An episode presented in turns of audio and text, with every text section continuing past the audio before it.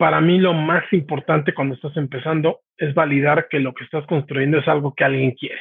No, hay, no debería de haber otra prioridad.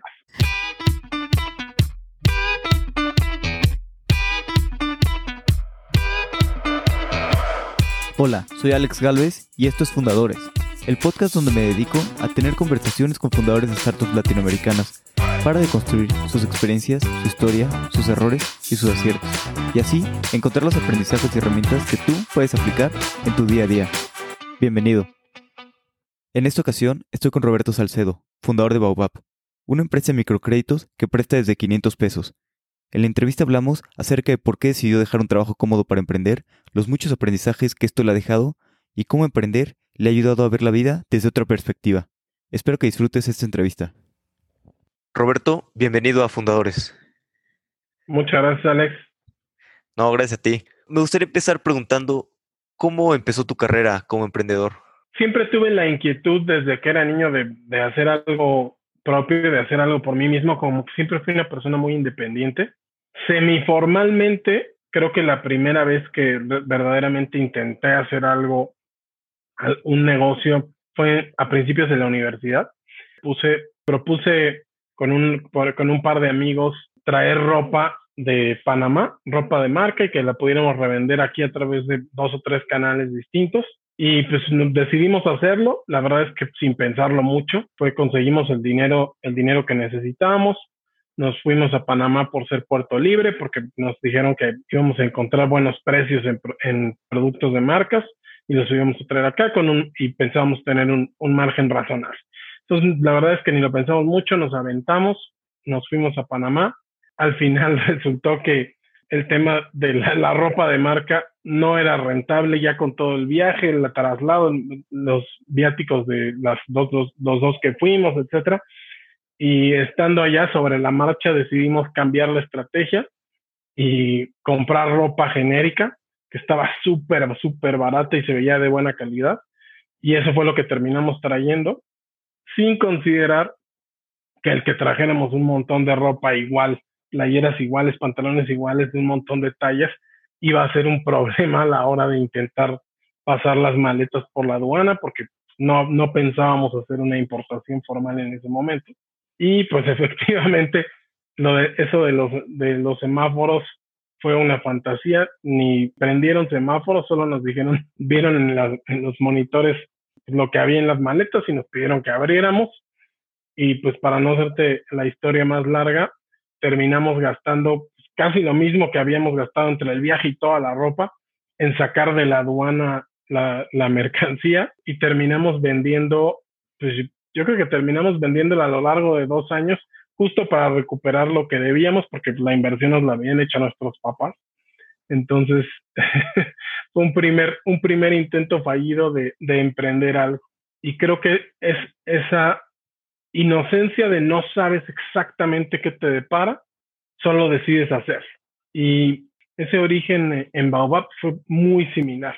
O sea, realmente yo no tenía claridad de todo lo que iba a conllevar y es muy importante también que las personas que con quienes decides emprender estén alineadas en una misma en un mismo objetivo. Uno de los problemas que tuvimos ya que logramos sacar toda la ropa de la aduana para venderla fue que la realidad es que nadie estaba casado con, con ese proyecto, con, con, que a eso, eso nos íbamos a dedicar por X tiempo. Entonces, uno de mis amigos y yo encontramos trabajo, nuestro primer trabajo, unos meses después de que habíamos ido a Panamá y pues nos dedicamos básicamente a nuestro trabajo y nos olvidamos de esto. Entonces, creo que también el, el, que, el compartir una idea común, un objetivo común con la gente con la que emprendes es indispensable para que llegue a buen, a buen término el proyecto. Claro, totalmente de acuerdo. La gente con la que emprendes es, es, muy importante. Bueno, hablando un poquito de cuando saliste de la universidad, te fuiste a trabajar en el lado financiero, estuviste trabajando en, en HCBC, en Invex, y después estuviste como CFO en Curiosity Media la experiencia que tuviste aquí en Curiosity Media Group, que aparte pues ya llevas varios años trabajando en escaleras corporativas, ya tenías un puesto bastante bueno. Pues, ¿Qué aprendizaje tuviste aquí? Y después, ¿cómo fue que te animaste a renunciar a un trabajo pues bueno, remunerado y arriesgarte a, a emprender? Pues yo creo que el, hay un poco de circunstancia en mi carrera profesional. Tuve la, la fortuna de llegar a HCBC antes de salir de la universidad, de llegar a HCBC a un programa donde llevabas proyectos independientes, autónomos en varias áreas del banco a lo largo de un año. Uno de estos proyectos era en, en Londres. Entonces, para mí en ese momento era algo súper interesante, súper entretenido, no conocía nada de la banca, entonces era la, era la oportunidad de ser, de, ser dueño de, de, objetivos solo míos y de, tener cierta independencia y además al mismo tiempo conocer algo que en ese momento no conocía. Entonces, eh, así fue como llegué a la banca. Después decidí quedarme como banquero corporativo después al término de ese proyecto y banca corporativa fue el resto de mi carrera. Pero siempre aspiré al tema de independencia, al tema de, de, ser capaz de innovar, de proponer, de hacer cosas distintas, de tener un poco de control sobre lo que, sobre mis decisiones, sobre mis resultados. Y creo que fue algo que se quedó conmigo durante los 12 años que estuve como banquero. Y es una de las razones por las que después de, tantos años decido irme como CFO a esta empresa, que es una empresa mediana, era una empresa de, que facturó unos 100 millones de dólares entonces era una empresa mucho más chica a lo que yo venía acostumbrado a trabajar, con mucha menos estructura y en un sector completamente distinto. Y a pesar de que iba a ocupar la función de finanzas, eh, la, la, función financiera, pues era en un sector que no conocía, donde tenía que aprender el negocio de cero, ¿no?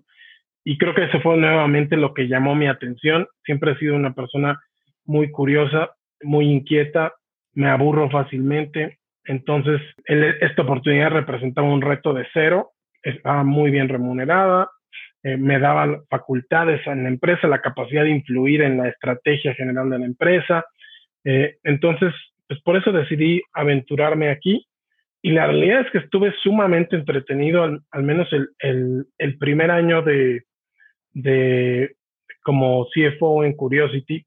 Fue sumamente divertido, con un montón de aprendizaje, tanto del negocio como de mi propia función, del equipo de trabajo ya dirigía un equipo grande de trabajo.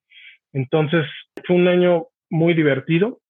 ¿Y qué fue ahí complicado en, Curiosity o no? De que llegaste a una empresa muy grande, estructuras corporativas, aquí que pues no tenían financiamiento, pues yo creo que era un poquito más como ha venido creciendo y armando las cosas, tal vez no tan estructurado. Fíjate que el, o sea, para mí siempre me sentía como con pocas herramientas para innovar en organizaciones en organizaciones como HCBC y como Index, ¿no? O como en mi primer trabajo en SC Johnson, mismo caso, que eran organizaciones con una estructura ya hecha y armada, con procedimientos, con una organización encaminada hacia un objetivo, pero con todo armado para ello. Entonces, y acá el cambio fue al revés. Allá en Curiosity yo llegaba a intentar poner esa estructura, ¿no? A intentar poner ese crecimiento ordenado.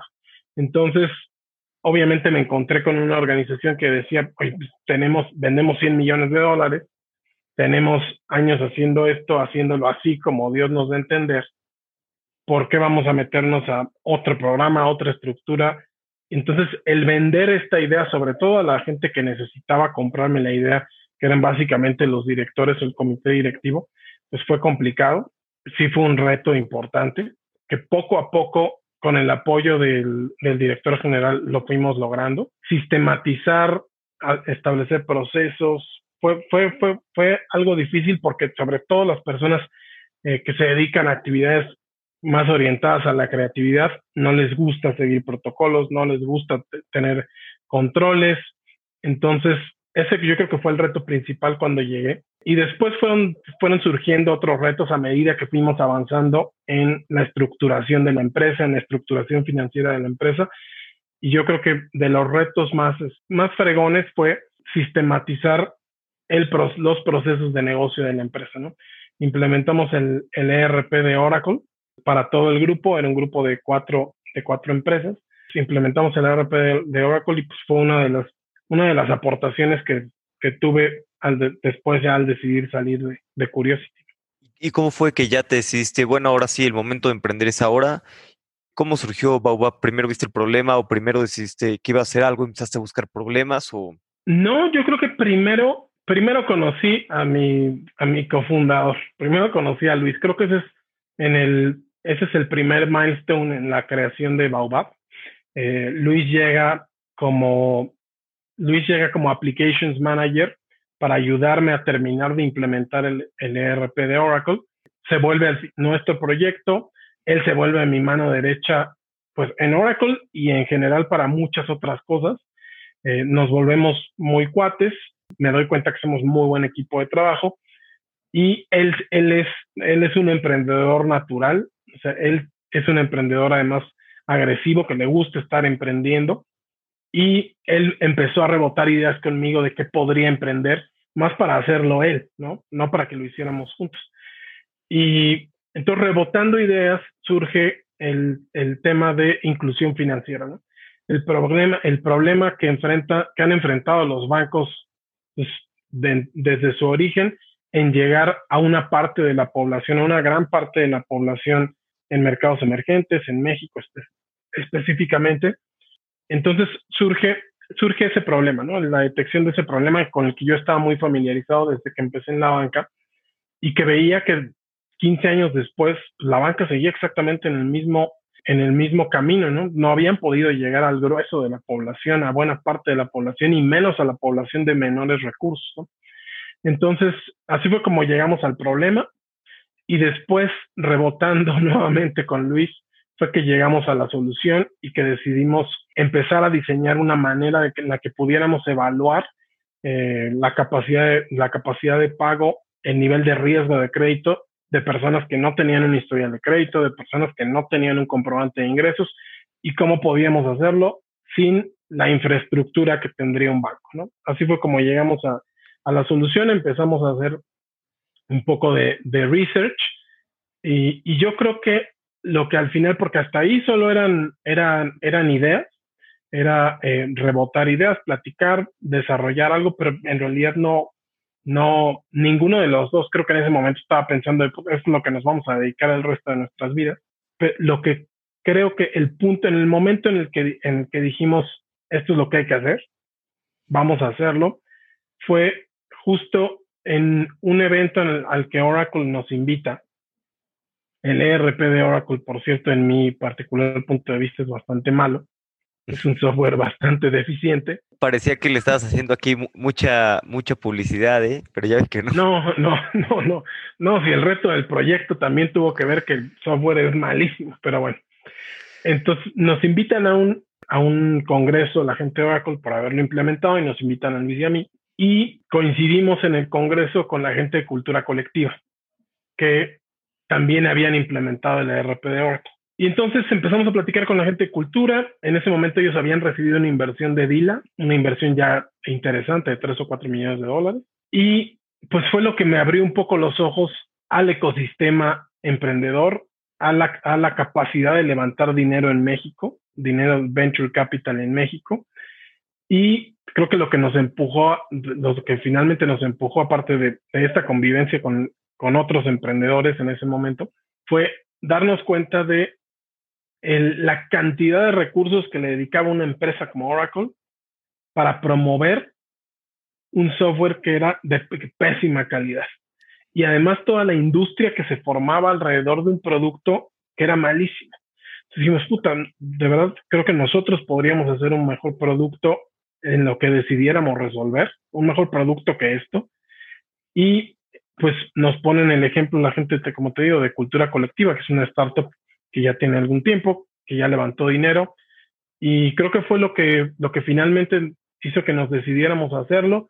Regresamos del Congreso y le dije a Luis, ok, terminemos esto de, Oracle y empecemos a formalmente a desarrollar esto. Le digo, pues yo tengo que entregar aquí como, como director de finanzas tengo que hacer una entrega, no me puedo ir así como así. Tan fácilmente le digo tú, creo que el proyecto ya terminó para ti, el ERP ya está mucho más estable, entonces decidimos que él se fuera y un par de meses después lo alcancé yo, después de, de ya entregar formalmente lo alcancé yo y ahora sí nos pusimos en forma a, desarrollar lo que sería Baobab eventualmente. ¿Cómo validaron? Ok, queremos ser inclusión financiera. Pues dos cosas. Primero, ¿cómo fue que, que decidieron, pues sí, vamos a hacer préstamos y luego también, ok, vamos a usar los datos, pero pues que realmente nuestra teoría de que, oye, pues con estos datos me va a dar un modelo de riesgo que va a servir, ¿no? Tal vez en teoría debería servir y en la práctica pues, no te sirve.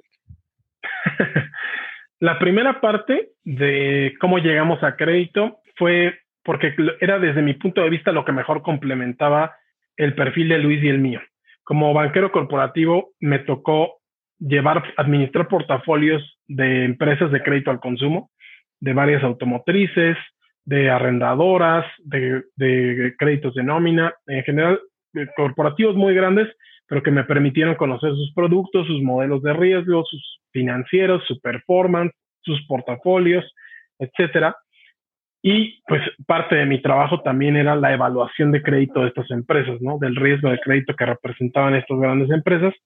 Entonces mi expertise estaba ahí, ¿no? En la evaluación de este riesgo. Luis, como desarrollador, pues podía proveer la parte técnica y de, de software que necesitábamos para, para implementarlo. Entonces, creo que la razón por la que escogimos crédito fue porque complementaba muy bien nuestros, nuestros dos perfiles y porque además, en mi experiencia, era mucho más fácil colocar otro tipo de servicios una vez que tienes una relación de crédito con un cliente, ¿no?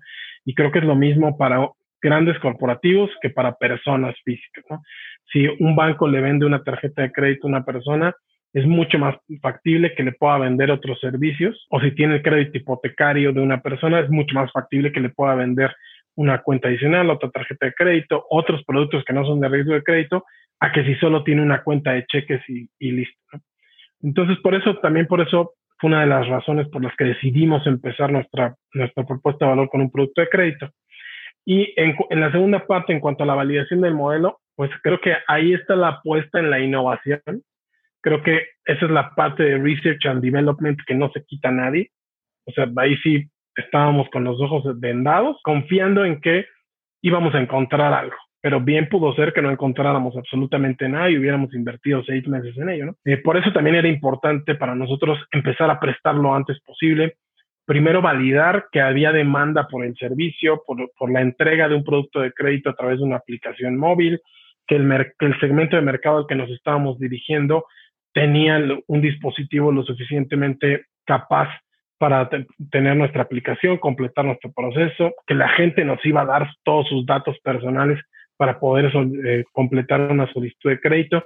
Y eso fue lo primero que hicimos. Sacamos de, nos tomó tres meses desde que empezamos a trabajar, sacar una primera beta de la aplicación. Era una aplicación que no prestaba, únicamente permitía a los usuarios completar un proceso de solicitud de crédito donde nos daban sus datos personales y donde extraíamos toda la data del teléfono celular del usuario y al final les decía que por el momento su crédito no había podido ser aprobado, que podían regresar más adelante. Y eso fue lo que al final con datos reales nos ayudó a terminar de construir lo que sería la primera versión del modelo de originación de crédito, del modelo de score de crédito. Fue, la verdad es que fue una beta invaluable para nosotros. Sin esa información, la verdad es que estábamos todavía más a ciegas. Si de por sí estábamos a ciegas cuando empezamos a prestar, antes de esta beta no teníamos dimensionado con claridad cuál era el alcance de la información que estábamos extrayendo. Qué, buena idea, ¿eh? Hacer toda la beta y todo y pues ya a nadie le aceptas el crédito porque pues todavía no puedes dar créditos, pero pues validas todo lo demás del modelo, ¿no? Y mira que creo que ahí fue, lo hubiéramos podido sacar más rápido, pero yo no estaba tan seguro de que, de que la gente, de que iba a ser una beta, una buena beta. Entonces yo sí quería empezar a, siendo honesto, yo sí quería empezar a prestar. Dije, pues empecemos a prestar y vemos qué pasa. Y fue Luis el que me dijo, ¿para qué prestamos? Saquémosla así, si desarrollamos todos los módulos que necesitamos para prestar y luego administrar el portafolio, nos vamos a tardar más. Mejor veamos así, veamos si hay demanda, veamos si la gente da la información, pues si la gente no nos da la información, estamos muertos. Veamos si la gente, si la gente puede instalar la aplicación, o sea, validemos otras cosas antes que el tema de crédito, que son cosas que podemos validar sin arriesgar un peso de crédito. Yo dije, tienes toda la razón, hagámoslo y nos enfocamos en hacer eso. ¿Qué, es la ventaja de tener un equipo que se complemente bien, no? Entiendo que Luis es mucho más arriesgado y tú eres tal vez un poco más, pues mides mucho más los riesgos, más metódico antes de hacerlos cualquier cosa. Sí, definitivamente, definitivamente es así. Por eso también creo que nos complementamos en soft skills, nos complementamos bastante bien. Y después, desde que sacamos esta beta, ahora sí empezamos a prestar tres meses después. La realidad es que sí validamos que la gente instalaba, que la gente entregaba la información, completaba la solicitud y no y además que teníamos tracción con una inversión de marketing chiquitita porque empezamos a hacer campañitas de Facebook gastando creo que 20 pesos diarios. Entonces, y generamos en esos tres meses que estuvimos sin prestar con la beta como unos 10 o 12 mil descargas. Decimos, ok, sí hay, sí hay algo aquí, ¿no? Y después de tres meses, ahora sí empezamos a prestar y ahora sí vino la parte buena en donde empezamos a validar si esta información que estábamos utilizando verdaderamente tenía una relación con la capacidad de pago de una persona, con su voluntad de pagar un crédito. Y fuimos aprendiendo un montón de cosas en ese momento, ¿no? Empezamos a hacer cosechas chiquitas.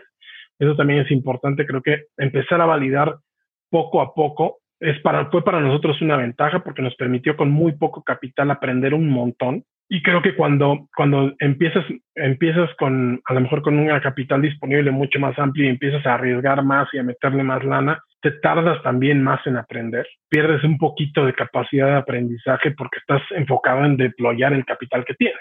Entonces, en nuestro caso, como teníamos poco capital, pues nos enfocamos en aprender y maximizar cada peso que invertíamos en el portafolio.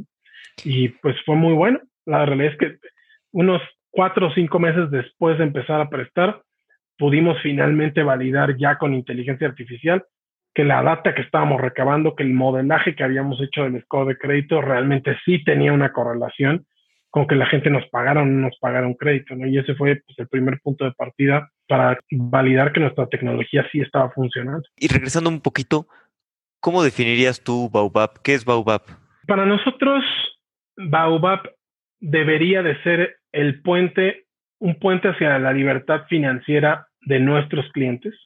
Eh, lo que nosotros estamos buscando es proveer herramientas a nuestros clientes que les permitan tomar control de su vida económica, de sus recursos económicos. En el caso del producto de crédito que estamos llevando hoy, estamos llevándolo a gente que de otra manera tendría que solicitarlo a prestamistas informales, incluso arriesgar su seguridad o enfrentarse a tasas de prestamistas informales que, terminan siendo impagables y que además no les aportan a su desarrollo o, a su, al desarrollo de su historial de crédito formal, ¿no? Entonces les limitan en capacidad, aunque hay gente que ha pagado cientos de miles de pesos a prestamistas informales y un banco no le prestaría un peso porque no tiene una historial de crédito. Entonces, creo que esa es en general nuestra visión, ¿no? O sea, poder contribuir a través del servicio de microfinanciamiento que estamos llevando a que las personas desarrollen su historial económico, resuelvan necesidades de liquidez muy puntuales, emergencias de liquidez muy pequeñas, que empiecen a desarrollar su historial de crédito, que aprendan a administrar un crédito, a pagarlo y con el tiempo que puedan tener acceso a otros servicios financieros, a oportunidades nuevas de desarrollo económico. Eso es básicamente lo que, lo que consideramos es BAUBA. ¿Y cómo lo hacen ustedes para ayudar a estas personas a tener una mayor educación financiera, sí, ir mejorando su historial y ir mejorando sus conocimientos ¿no? financieros y, y, no estar simplemente en esta rueda de hámster con préstamos con intereses muy altos y demás. Yo creo que es parte medular de nuestra propuesta de valor y de nuestro diferenciador el enfoque que le damos hacia la educación financiera y hacia el desarrollo económico de nuestros clientes. Nosotros no estamos aquí para el corto plazo, hacer, un, hacer capitalizar un interés e irnos del mercado. Nosotros estamos aquí para el largo plazo, estamos aquí apostando a ser un proveedor de servicios financieros consolidado, maduro en 10, 15, 20 años y que esta empresa subsista durante mucho tiempo. Entonces, para nosotros es indispensable que le generemos un valor adicional, además del crédito que les estamos dando a nuestros clientes. Y para ello, diseñamos desde que empezamos a prestar un programa de educación financiera que acompaña cada uno de los créditos que damos y que después forma parte del proceso de evaluación en las recompras de, de, nuestros acreditados. Entonces, nuestros acreditados antes de solicitar un nuevo crédito, después de pagar un crédito, tienen que acreditar, por llamarlo de alguna manera, un breve cuestionario donde les hacemos preguntas relacionadas con el programa, con el programa de, de educación que hemos compartido a lo largo de la vida de su crédito. Entonces tienen que acreditar esto y así validamos también que el contenido les está generando valor. Nuestras políticas de negocio están orientadas además a cuidar la capacidad de pago y nivel de endeudamiento de nuestros clientes. O sea, lo hacemos a través del programa de educación financiera para crear conciencia en ellos, para que entiendan para qué deberían de estar utilizando este tipo de créditos, cuál es su capacidad de pago, cuál es su capacidad de nivel de endeudamiento Y también lo hacemos nosotros a través de políticas duras de negocio que cuidan nuestro riesgo, pero también protegen la estabilidad financiera de nuestros clientes. No permitimos que un cliente tenga más de un crédito activo.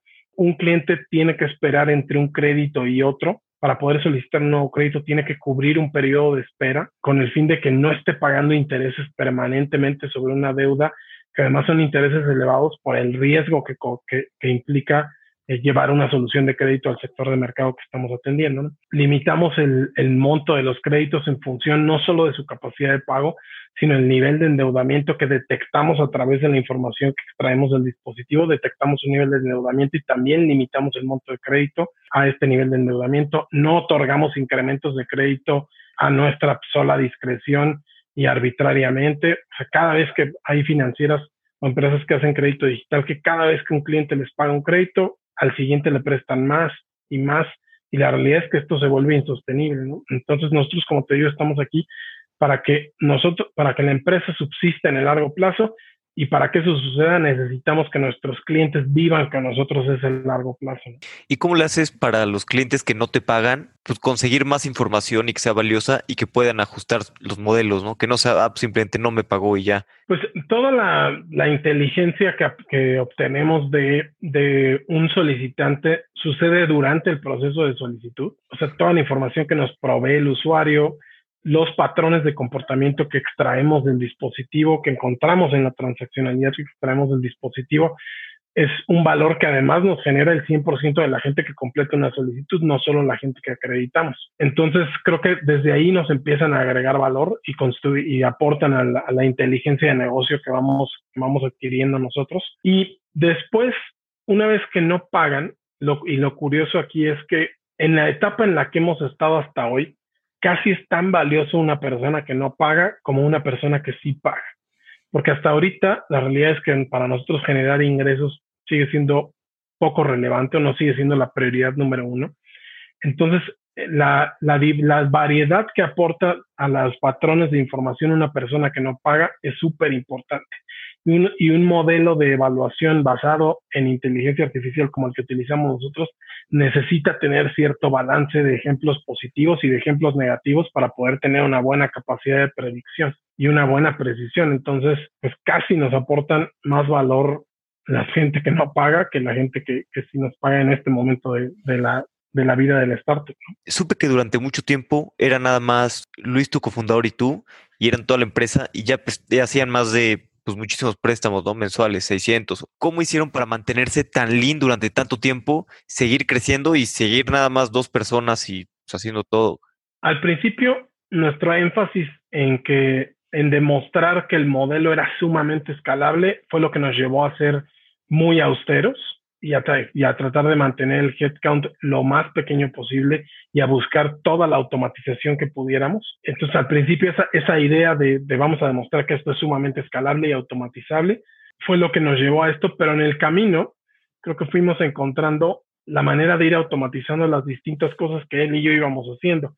O al principio era la originación, después la dispersión de los créditos, después la administración de la cobranza, después la administración del portafolio, el análisis del portafolio, el análisis de las cosechas, de lo que sucedía ahí, todo fueron cosas que fuimos automatizando e incluso el soporte al cliente, eh, elegimos un solo canal de soporte y nos enfocamos en desarrollar contenido y automatización para ese canal de soporte. Entonces creo que esas fueron las estrategias que en ese momento nos ayudaron a que entre él y yo manejáramos en ese momento un portafolio de unos 1.500 acreditados activos, que de otra manera habría sido impensable. Y pues al día de hoy es algo que hemos, que hemos mantenido. Hoy somos un equipo de cuatro personas y administramos un, un loan book de, de casi 30 mil créditos. Entonces, creo que esta automatización, esta búsqueda por eh, mantenerlos lo más compactos posibles y demostrar que el modelo era escalable y automatizable fue lo que nos llevó a lograr esto y mencionas que son solamente cuatro personas todavía. Con respecto a las primeras contrataciones, yo, he escuchado mucho que son las más importantes las primeras contrataciones porque son las que van a definir el ADN de la compañía, la cultura de la compañía. ¿Cómo fue su proceso para contratar a las primeras personas? y que hicieran buen, buen fit cultural y todo, que no solamente tuvieran las habilidades técnicas y las habilidades necesarias, sino pues también el fit cultural y que compartieran la misión.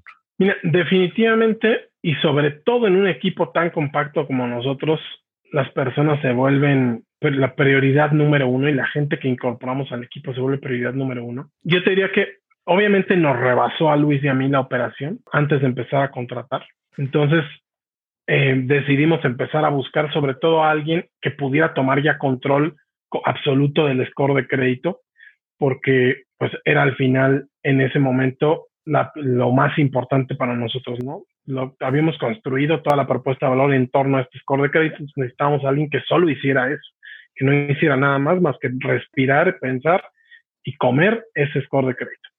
Entonces empezamos a buscar y a utilizar pues distintas fuentes de, reclutamiento, las tradicionales, LinkedIn, eh, sistemas de, los sistemas estos de reclutamiento como Indeed o como eh, trabajos IT, trabajos IT o empleos IT. Y la verdad es que ninguno funcionó para, para a la gente que queríamos traer. Lo que finalmente terminó funcionando, y creo que es algo que se puede hacer a esta escala y que si otros emprendedores tienen la capacidad de hacerlo, se lo recomendaría ampliamente, es empezar a colaborar antes de trabajar formalmente con alguien, empezar a colaborar con las personas, conocerlas un poquito más en un ecosistema laboral. Este fue lo que nos permitió que diéramos con las personas correctas para el momento en el que estábamos. Y la verdad es que no podría estar más contento con las dos personas que agregamos al, al equipo. Y fue un poco así, o sea, empezaron a trabajar con nosotros uno de ellos, como tres meses, estuvo trabajando con nosotros en las noches sin recibir remuneración alguna, solo por, porque él quería dedicarse a esto y estaba dispuesto a hacer el sacrificio. Después de su trabajo, iba con nosotros y trabajaba. Y pues fue algo que hubo una actitud y un fit cultural con nosotros muy importante, que dijimos, pues, hay que incorporarlo a este cuate, pero ya, lo invitamos y pues la verdad es que fue una súper, súper contratación con la otra posición más o menos lo mismo. Ahí no tuvimos la oportunidad de, de, colaborar tanto tiempo, fueron dos o tres semanas, pero lo mismo, vimos una dedicación, un esfuerzo y un enamoramiento con lo que estábamos buscando resolver muy importante, que para, para este momento pues era indispensable. Y, actualmente, ¿cuáles son las, las dificultades más grandes que, que han tenido? No sé, levantando capital, sé que muy al principio fuiste a levantar capital, ¿no? Y no te fue tan bien.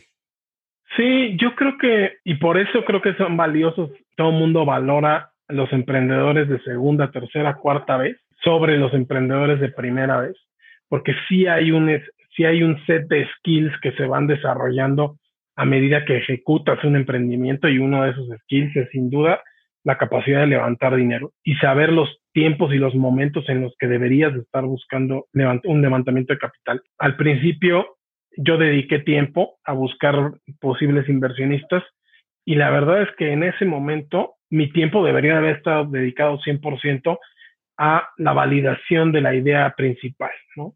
La validación de que esto era un modelo de negocio que podía funcionar y la verdad es que no necesitábamos mucho capital para hacerlo. Al final fue así como terminamos validándolo, ¿no?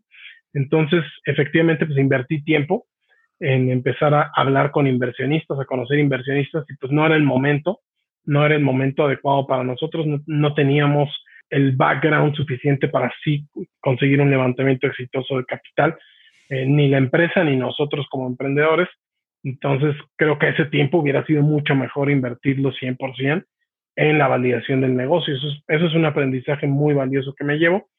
Y cuando finalmente estábamos lo suficientemente maduros para para hacer ya, buscar levantamiento de capital institucional, de capital de ángeles, de capital formal.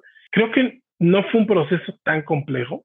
Sin duda, levantar capital no es sencillo, pero el avance que habíamos conseguido nos ayudó un montón. O sea, habíamos estado pues, prácticamente un año, un año con cero capital, con bootstrapping, con poco capital que teníamos y habíamos logrado miles de créditos, habíamos logrado miles de usuarios, habíamos logrado tracción, éramos dos personas, entonces creo que ahí sí ya teníamos con qué ir a defender un levantamiento de capital y creo que facilitó las cosas. No sentí, o sea, no, no te diría que fue fácil, pero no fue tan complicado.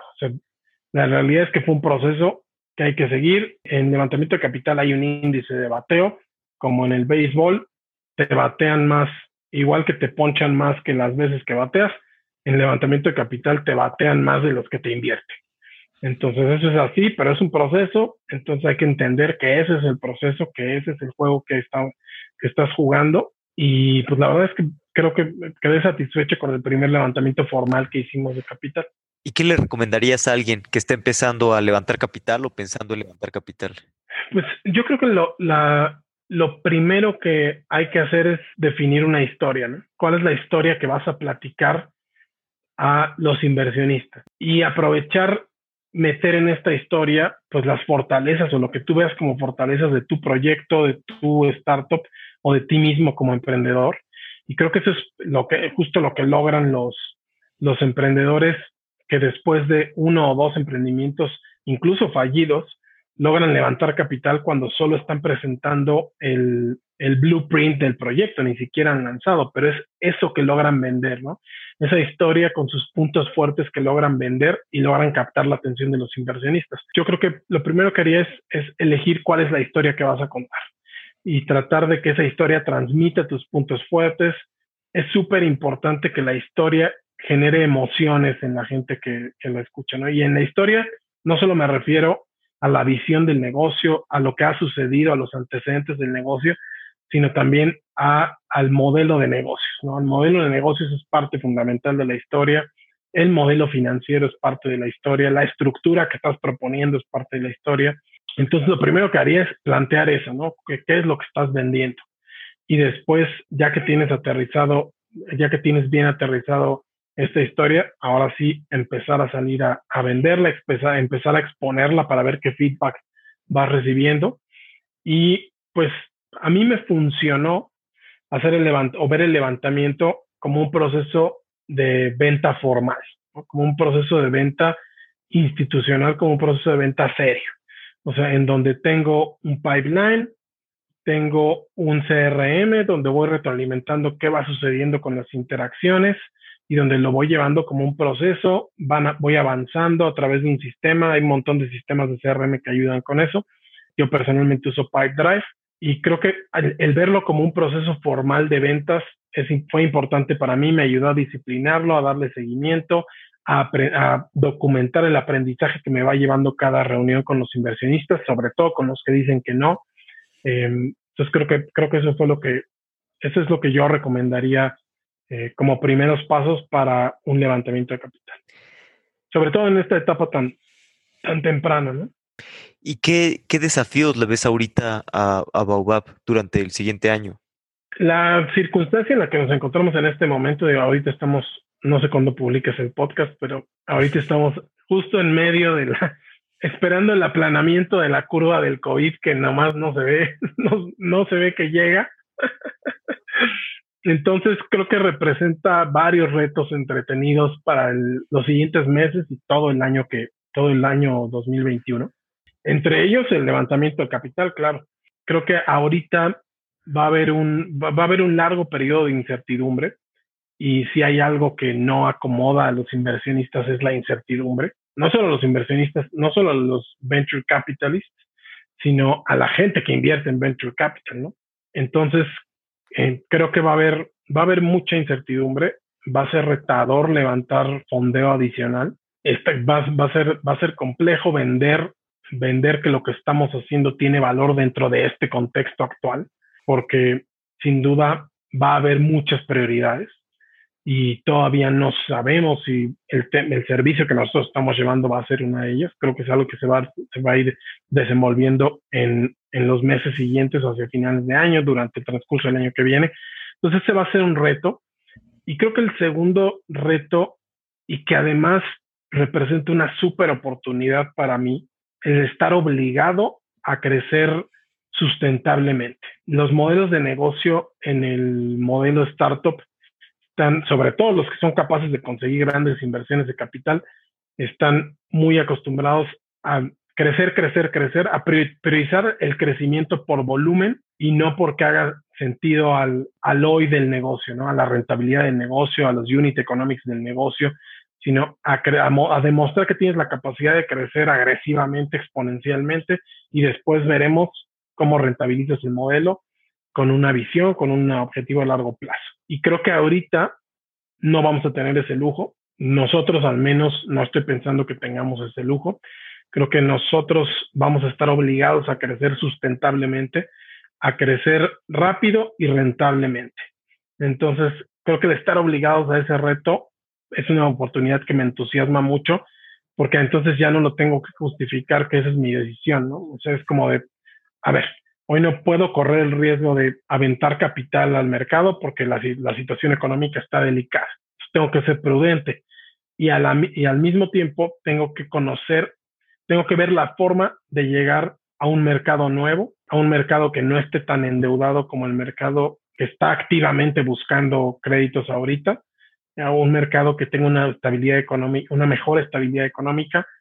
Y pues ese es un, ese es un gran reto para nosotros. Y como te digo, creo que hoy además es algo que le puedo, que puedo vender súper, súper fácilmente porque todo el mundo va a entender que es, un, es una buena estrategia en este momento. Sí, el momento ahorita es para enfocarse en, en, rentabilidad, en crecer con unos unit economics muy sanos, ¿no? Más que en crecimiento, en, en tener la empresa, la empresa muy sana.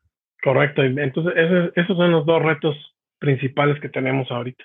Y en este mercado de, de préstamos en línea, ¿cuál sientes tú que sea una ventaja competitiva que tengan ustedes contra la competencia? Confío, Quesky, no estoy seguro cuál hace de consumer. Yo creo que construir una, un diferenciador y una ventaja competitiva es algo que va sucediendo en el tiempo con la ejecución que vas haciendo, con, la, con el fortalecimiento de la visión del negocio. Y en ese sentido, creo que parte integral de lo que nosotros vemos como nuestro diferenciador es el desempeño de nuestro modelo de, de originación de crédito. Consideramos se desempeña mejor que sus pares en el mercado. El nivel de automatización de nuestro sistema de, de, la, de, la, manera en la que estamos entregando nuestros créditos. No creo que nadie a estas alturas con un, con un headcount de cuatro personas haya ya hecho antes o haya ya administrado un portafolio del tamaño que nosotros estamos administrando. Y esto aunado al fortalecimiento de nuestra propuesta de valor a través de las políticas de negocio, a través de, de nuestras políticas de negocio, a través de la plataforma de educación financiera, creo que es parte de lo que está haciendo que el, que el público, que nuestro mercado sí esté percibiendo que estamos entregando algo distinto, ¿no? Algo que no han recibido de otros proveedores. Y creo que sí se, empieza a ver, empezamos a ver síntomas de esto y validación de esto en el nivel de interacción que tenemos con nuestros acreditados.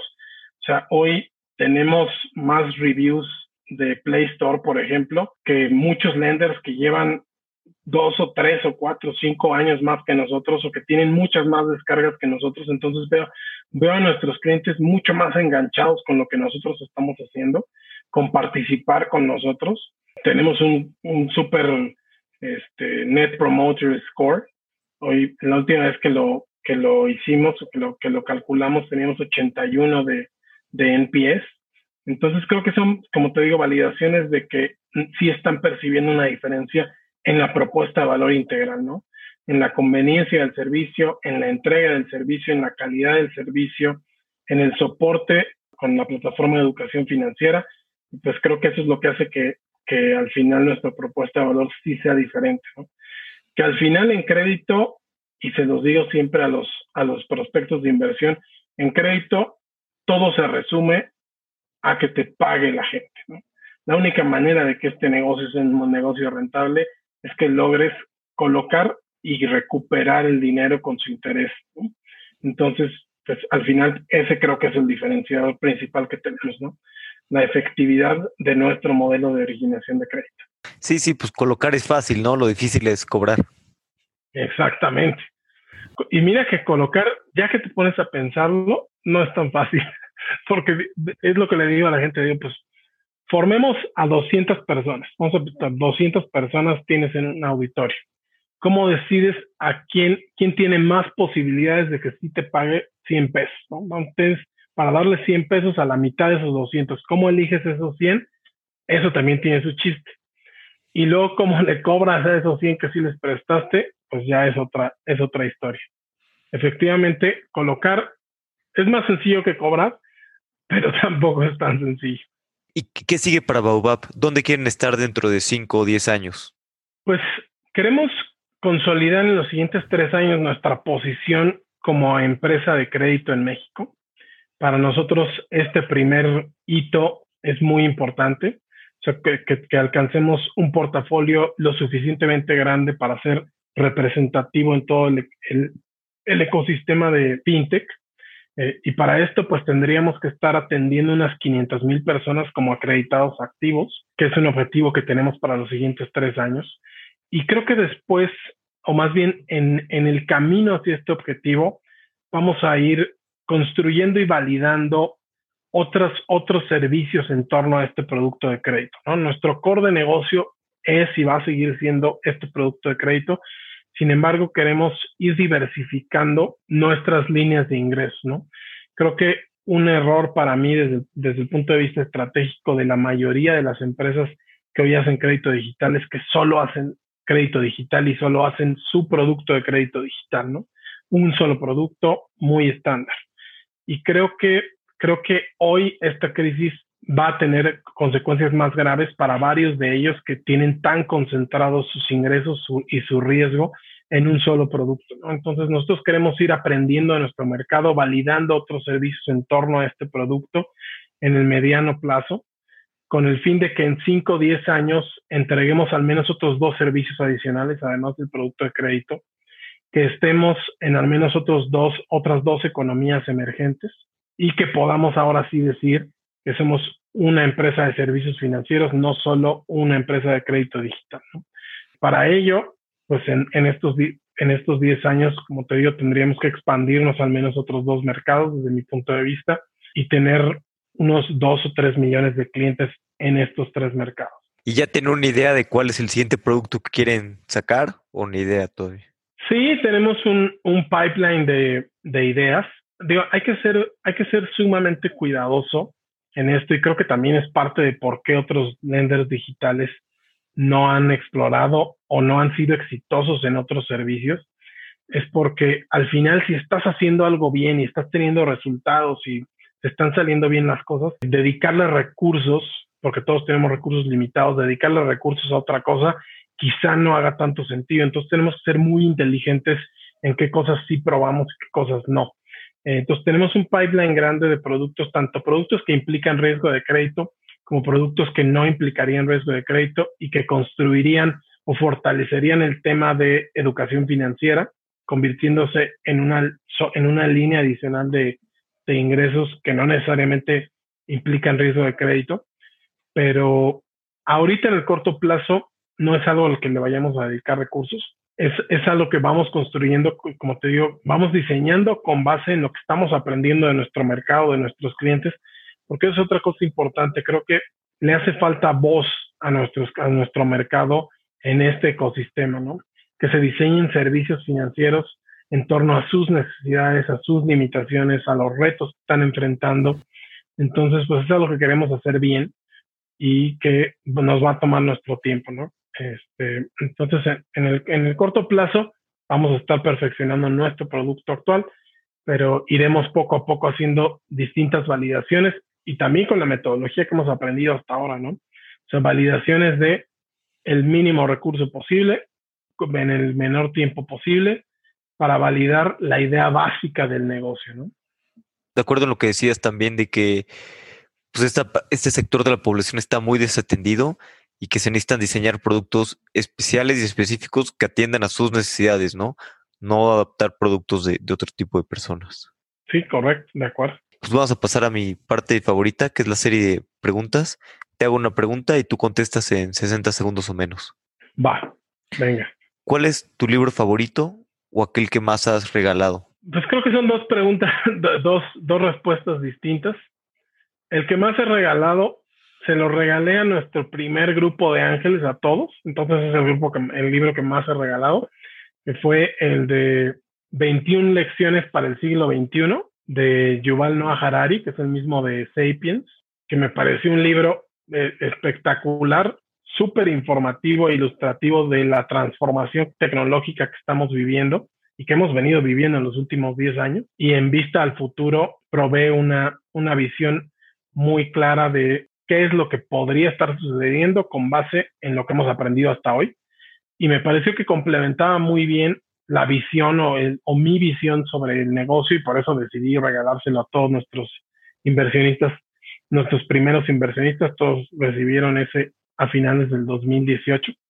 Y mi libro favorito, porque esa es otra, otra pregunta, fíjate que me gusta, me gusta recomendar y leer libros que no tengan nada que ver con lo que hago cotidianamente.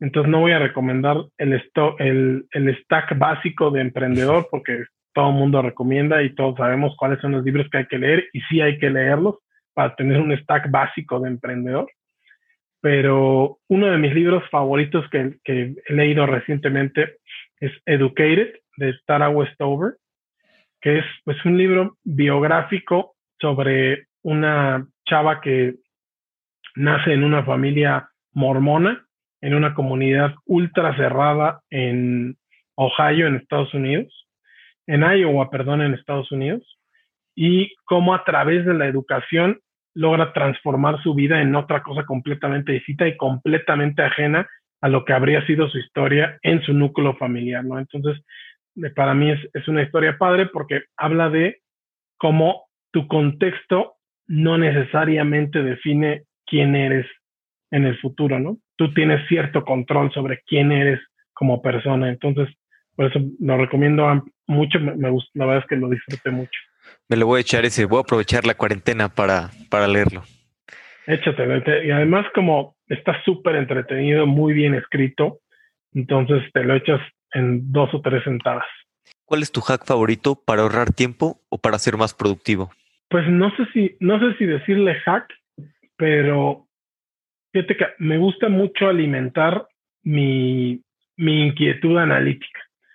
soy una persona que me, considero muy analítica, entonces me gusta alimentarla todos los días. Entonces lo primero que hago cuando me siento a trabajar es dedicarle 15 minutos a ver todos los dashboards que tengo que ver de los canales de marketing, el del portafolio, a ver qué pasó el, día anterior, qué está pasando en este momento. Eso es algo que además, no, además de que me permite tener la visión del día a día, como que fomenta mi creatividad y es cuando más se me ocurren cosas. Entonces, dedicarle como los primeros 15 minutos o media hora del día a analizar qué está pasando, a ver números, a ver métricas. Eh, es algo que disfruto y, como y que te digo, que, contrario a lo que uno pensaría, creo que yo siento que fomenta mi creatividad. Se me pone a pensar más cómo resolver cosas, cómo crear ideas, aterrizar, no sé, ocurrencias. creo que eso es algo que me gusta hacer. ¿Qué creencia o hábito has cambiado en los últimos cinco años que ha mejorado drásticamente tu vida? Me casé durante mi vida corporativa, con mi trabajo como Godín, me casé mucho con la idea de que yo era una persona estructurada, era una persona que trabajaba por objetivos, ordenada, racional, etcétera, pero nunca escuché que nadie me dijera que era una persona innovadora, creativa, etcétera, ¿no? Y, creo que es algo que yo sentía que tenía a lo mejor en la universidad y que además me gustaba explorar y que fui perdiendo porque a lo mejor mi trabajo no me lo demandaba necesariamente y sí demandaba otros skills. Y creo que es algo que con, eh, con, con Baobab me ha permitido validarme a mí mismo, ¿no? Que sí tengo capacidad de innovación, que tengo capacidad de, ejecutar una idea que, que, que, es abstracta y pasarla a algo concreto. Entonces creo que esa, esa, esa creencia de no eres una persona creativa porque eres así, así, así, es, es algo que em, he cambiado hoy. Hoy sí creo que soy una persona creativa y que ha modificado dramáticamente mi, mi, mi vida, ¿no? Sí, sí es muy cierto eso, ¿no? Que también a veces la gente piensa algo en nosotros y nosotros mismos, pues como que retro, volvemos a alimentar eso y nos enfrascamos, ¿no? En, ciertas cosas o ideas preconcebidas. Exacto, exactamente. Y creo, creo, creo, que lo sigo haciendo de alguna manera.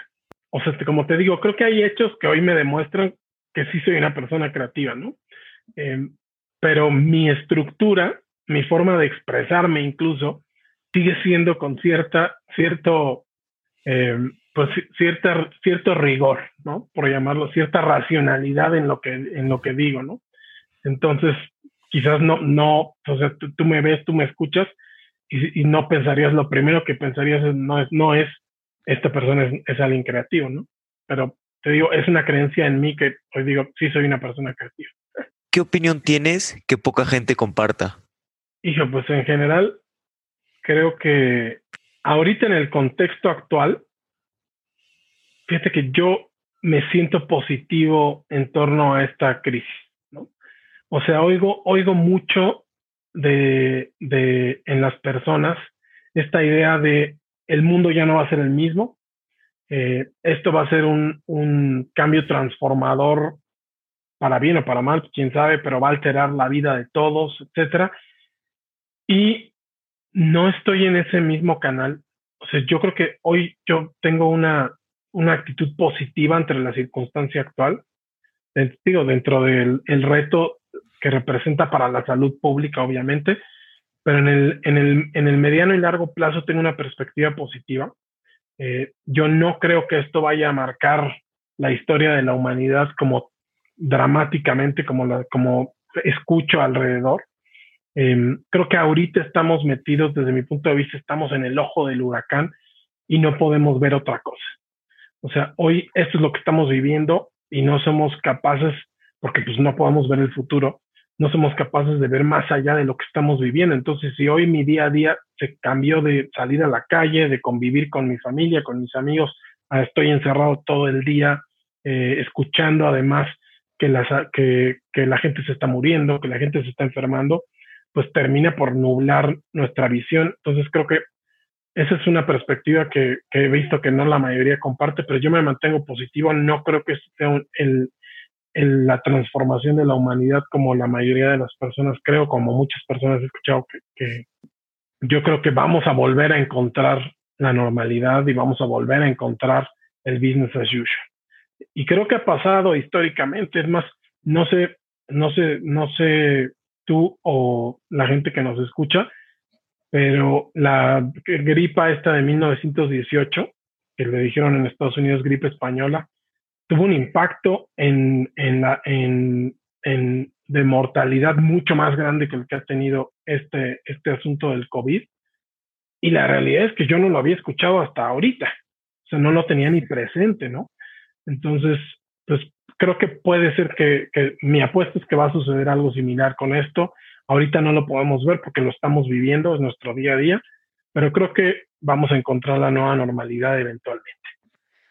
Sí, eventualmente tendremos que tener la nueva normalidad. No en 10 años, y no en 10 años. ¿Hay algún punto de inflexión en tu vida que haya cambiado la forma en la que piensas? Pues yo creo que sí, definitivamente mi etapa como emprendedor ha transformado no nada más esta estas creencias de creatividad e innovación, sino también el reto que representa ser emprendedor, ¿no? Como te decía al principio, eh, pues no, yo no tenía, no tenía, no tenía claridad de, de, las dificultades que íbamos a enfrentar. Eh, de los problemas que íbamos a tener que resolver. La, la, verdad es que la vida como, como empleado, si eres, si, si mantienes un nivel de desempeño, un buen nivel de desempeño, pues es una escalerita que vas poco a poco creciendo, vas, vas jugando el juego eh, y vas creciendo junto con pues casi el ritmo en el que en el que vas creciendo en edad, ¿no? Entonces, y creo que la, la carrera de emprendedor no es, no es es muy, muy distinta a una carrera profesional como empleado, ¿no? Hay mucho más riesgo. Eh, entonces creo que ese es un punto de inflexión que, sobre todo que llegó en, llegó en una etapa de mi carrera profesional donde, pues, ya había pasado un montón de cosas, o sea, ya tenía una estabilidad económica, pues, cómoda, eh, una estabilidad laboral cómoda, un equipo de trabajo grande. Entonces, pues, empezar empezar desde cero un, un, proyecto es un punto de inflexión sin duda. Y, por último, ¿qué consejo le darías a un emprendedor que, que está empezando? para mí lo más importante cuando estás empezando es validar que lo que estás construyendo es algo que alguien quiere. No, hay, no debería de haber otra prioridad. Eh, así tengas 100 millones de dólares para validarlo o 200 pesos para validarlo. Entonces creo que deberíamos, deberían de enfocar todas sus energías y capital en validar que lo que están intentando construir es algo que alguien quiere. Em, en, en, la medida de lo posible, ¿no? O sea, que con el, pues hay, una, hay toda una metodología construida en torno a esta idea y creo que es el, el, mejor consejo que les que puedo dar. O sea, enfóquense en validar que lo que están construyendo, lo que quieren construir, es algo que va a generar demanda, es algo que la gente va a querer, que la gente va a adoptar, eh, sobre todo si el modelo que de negocio que buscan es, va a ser apoyado por, eh, por Venture Capital, ¿no? que el Venture Capital va a esperar un rendimiento, va a esperar que tengas la capacidad de crecer, eh, que tengas la capacidad de generar demanda, atracción, etcétera. Entonces, pues creo que ese es mi, ese es mi mejor consejo. Roberto, muchas gracias por tu tiempo. El tiempo es lo más valioso que tenemos. Siempre podemos hacer más dinero, pero no más tiempo.